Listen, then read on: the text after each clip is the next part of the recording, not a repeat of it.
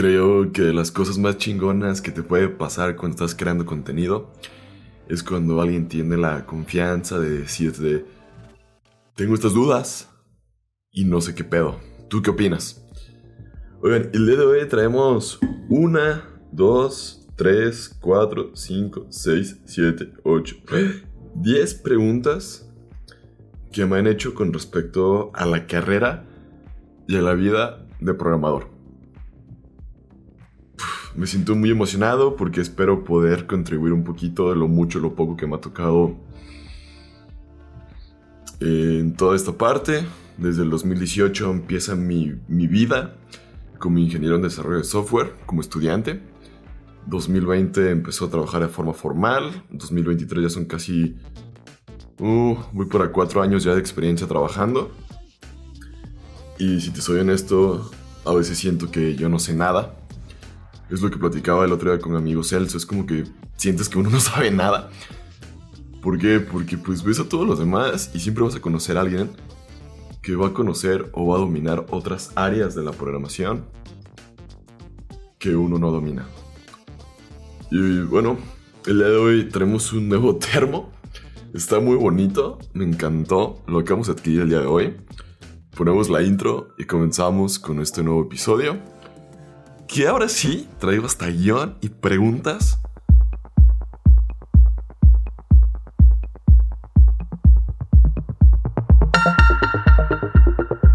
El otro día recibí todas estas preguntas por Instagram. Muchas gracias Isaac por hacérmelas llegar y por darme la confianza. Este, en esta parte me gustaría hacer un breve paréntesis. Si alguien de ustedes en una de estas preguntas siente que puede aportar más que yo, que yo me equivoqué porque lo puedo hacer, o que mi respuesta no es la mejor y tú tienes otro punto de vista porque uno habla como nos va en la feria, házmelo saber aquí abajo en los comentarios. Al final del día, pues yo siempre lo he dicho, este es un espacio donde todos nos podemos nutrir, donde todos nos podemos apoyar, que al final del día eso es una comunidad. Y como programadores, siempre nos estamos ayudando porque siempre tratamos de compartir nuestros problemas apoyar a alguien con una posible solución o crear una librería que a alguien más le va a servir. Bueno, la primera pregunta es, ¿cuál es el campo laboral después de la carrera?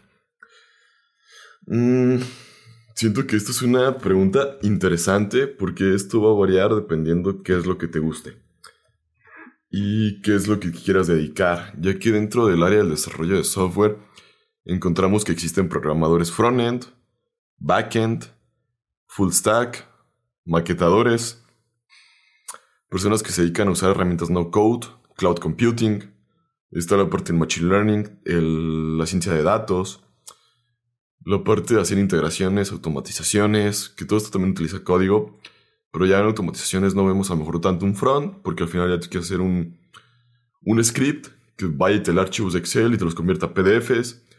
Y por medio ahí, a lo mejor no estás usando tanto. Es como un estilo backend, se podría decir, un backend developer, pero pues te dedicas a crear automatizaciones. Que casi siempre lo puede ser con Python o con C Sharp, Java. Lenguajes un poquito más bajo nivel, un poquito más robustos, que tienen un tipo de funcionales diferentes a un JavaScript, a un TypeScript, a un Dart, a un Swift, por ejemplo. Y es aquí donde yo también te puedo comentar que valdría mucho la pena que te sientes Uh, averiguar qué es lo que más te gusta a ti. A mí me gusta mucho la parte de todo un poco. o sea, me gusta la parte del front, me gusta hacer APIs, me gusta hacer la parte de microservicios, eh, la parte del cloud computing, por cuando tengo que subir mis instancias a AWS y todo el rollo, también de Firebase.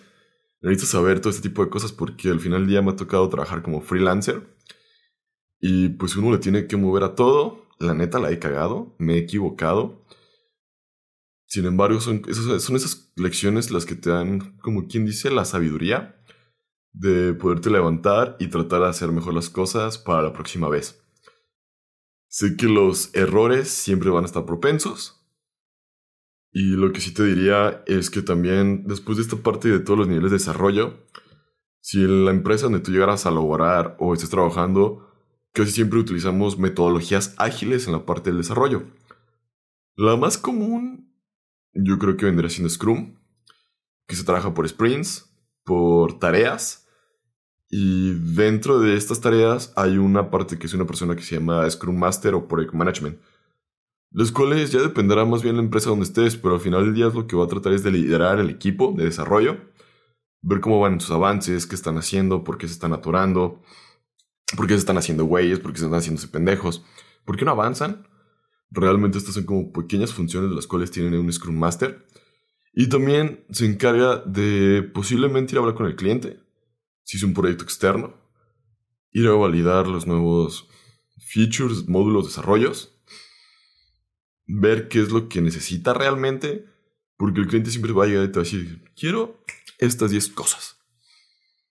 Todas me urgen, todas son prioridad cero. Oye, sí, estoy de acuerdo. ¿Los quieres para esta semana? Está bien, lo entiendo. Sin embargo, pues yo necesito que me digas, ¿sabes qué? Primero que necesito que salga esta, la A, la B, la C y la, y la D para que no, porque no todos pueden ser prioridad A, porque tu programador de back y tu programador de front no pueden estar haciendo todas. Tienes que ir cerrando etapas para poder ir avanzando. O si es un proyecto interno, tendrá que validarlo con los altos mandos, eh, directivos, personas superiores a él o personas a las que tengan que reportarle para saber en dónde vamos con el roadmap respecto al proyecto. Así que estas son como cositas pues interesantes desde mi punto de vista, ya que uh, todo este tipo de cuestiones afectan a un desarrollo. Y después de un Scrum Master, un Project Management, vendría un Tech Lead, que es el encargado de la parte de las tecnologías. Y podemos encontrar un arquitecto de software que se va a encargar de ver las nuevas tecnologías, investigar nuevas tendencias, revisar los avances del proyecto, revisar en qué van a montar, por qué, revisar costos. Este se podría encargar también de ir a hablar con el cliente, bajar todos los requerimientos, aterrizarlos, ver todos los PBIs, los Product Backlog Items, en este caso todas las tareas que se van a tener que ejecutar. Y al final, pues el que vaya es el que también va a decir si, si está bien o está mal, porque también tiene mucho que ver en esta área este tipo de personas, ya que todos, pues es un conjunto para que puedas sacar al final del día una, una aplicación o un proyecto como tal. Por este lado, hablando del desarrollo, también está la parte de QA, que es la parte de testing, que es realmente ver que el proyecto funcione como se espera, validar inputs, validar campos, formularios, funcionamientos, flujos de trabajo, reglas de negocio. Está chido, pero a mí me daría hueva estar documentando que sí funcionen cosas. Ese no es mi tipo de área, pero es una parte muy fundamental cuando estamos hablando del desarrollo. Y por último, yo diría que puedes llegar a ser el CEO de la empresa, el jefe. Porque de acuerdo al libro de Building, a Building o Developing a, a Billion Dollar App, habla que casi todos los CEOs hoy en día de todas las empresas fueron o son desarrolladores. Así que es un punto importante. ¿Qué debería saber alguien que comience a interesarse por la programación? Nada. Yo la verdad no, no sabía ni qué pedo con la programación. Yo me empecé a interesar por ella eh, yo creo que siempre he estado pegado por la tecnología. Siempre me ha gustado como saber todas estas nuevas tendencias. Yo creo que desde niño jugaba también videojuegos. Tuve el Xbox negro, tuve un Game Boy. Eh, jugaba juegos en la computadora. Yo creo que eso fue de las grandes cosas que mi papá, pues la verdad, nos brindó la oportunidad de tener una computadora en casa. Internet. Y siempre, yo creo que una de las cosas fundamentales es que la computadora después de un tiempo iba lenta. Y me interesaba por saber cómo la más rápida yo creo que a mis 13, 12 años descubro Linux. Lo traté, descargué, que lo puse en un disco y una memoria, pero lo metía y no arrancaba. Porque no, no, no, no leía, no sabía que tenía que bootear el sistema y varias cositas. Desde esa parte yo tuve un interés por la tecnología, pero no fue muy bueno. Y después en la prepa llevé una materia de programación donde literalmente nos enseñaron desde la lógica, diagramas de flujo y cositas básicas en Turbo C++, que era un compilador ligero respecto a C++. Llevé un semestre esa materia y ahí fue donde me gustó sentarme y que podía pasar mucho tiempo de mi vida detrás de la computadora haciendo códigos básicos, que una calculadora, que códigos de multiplicar, de restar, dividir, cosas básicas. Pero para mí eran muy interesantes. Después eh, mi primo me recomienda comprar un curso de programación en Swift. Lo adquiero y empiezo a ver todos estos temas de la programación. Me fascinó. Pasaba horas tomando el curso. Eso fue en octavo semestre de la carrera, o séptimo más o menos, en una Mac, MacBook Pro 2010, nunca la voy a olvidar, con 16 GB de RAM. Y, y venía como que toda esta incertidumbre de qué estudiar. Yo no sabía realmente qué quería estudiar. Estaba entre ingeniería mecatrónica, se me hacía chido por la parte de los robots, automatizaciones, lo que tú quieras. Pero también estaba esta parte que me llamaba la atención de la programación. Y preguntándoles a varios mecatrónicos, todos terminaban como desarrolladores de software. Fue una de las cositas que me inclinó a irme por la programación. Siguiente pregunta. ¿Con qué lenguajes debería empezar? Ay, cabrón. Esta pregunta siempre es un poco compleja de poder explicar y dar un poquito de pie, ya que todos siempre tienen una perspectiva diferente. Pero... Mm, si yo te diría, ¿quieres adquirir tu primer trabajo y tu primera chamba? Aprende JavaScript. JavaScript y TypeScript son dos lenguajes básicos que sí o sí te van a dar tu primera chamba como programador. A lo mejor no va a ser la mejor pagada, no nada, pero vas a poder abrir puertas dentro del mundo laboral o en el campo laboral de la programación. Ya sea como programador front, como este, hasta backend, eh, desarrollando aplicaciones móviles, ya que puedes utilizar JavaScript o TypeScript por React Native. Para la parte del front, pues encontramos que está React, está Vue, está Next, está Svelte, está Vanilla. Así hay varias cosas que puedes utilizar para desarrollar un front usando esos dos lenguajes y esto puedes desarrollar videojuegos, tienes una amplia gama para empezar con eso. Obviamente ya si te interesa un poquito más la parte de la inteligencia artificial, machine learning y data science, Python por excelencia, ya que es un lenguaje que todo este tipo de personas usan. Y no te diría que no está peleado, sino que simplemente es una gran opción utilizar Python. Si te quieres ir por aplicaciones móviles, encontramos que si quieres especializarte en Android, pues está la parte de Java y Kotlin. En Swift, digo, en iOS está Swift. Y si quieres hacer multiplataforma, actualmente existen dos fuertes, que es Flutter con Dart y React Native con JavaScript o TypeScript, los que tú quieras. Y si te quieres especializar como la parte de backend, como un buen programador, pues ahora sí, con una amplia gama laboral encontraremos que está C Sharp o Java. Ya que la parte de .NET también es muy demandada en el mercado laboral y también encontramos que la parte de Java, sí hay muchas empresas como IBM, Oracle, que utilizan ese tipo de lenguajes. Así que podría valer la pena para que puedas así como que más bien investigar o saber qué te gusta a ti y ya de esta forma determinar hacia qué tipo de lenguajes poderte orientar.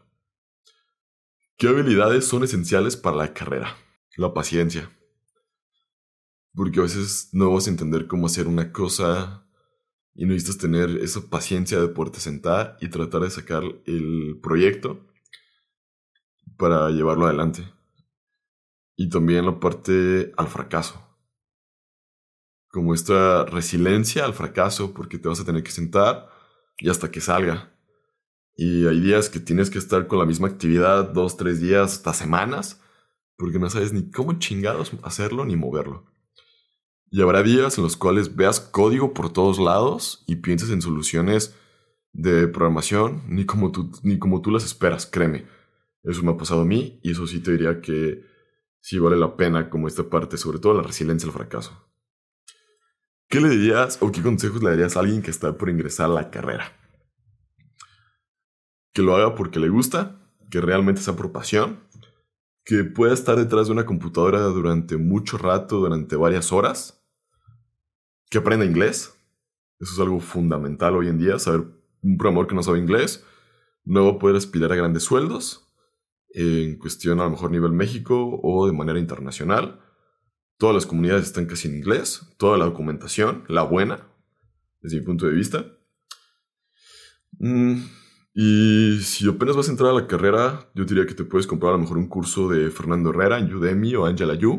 Siempre están en oferta y en promoción. Realmente ellos dos son unos masters, los que han aprendido un chingo de ellos.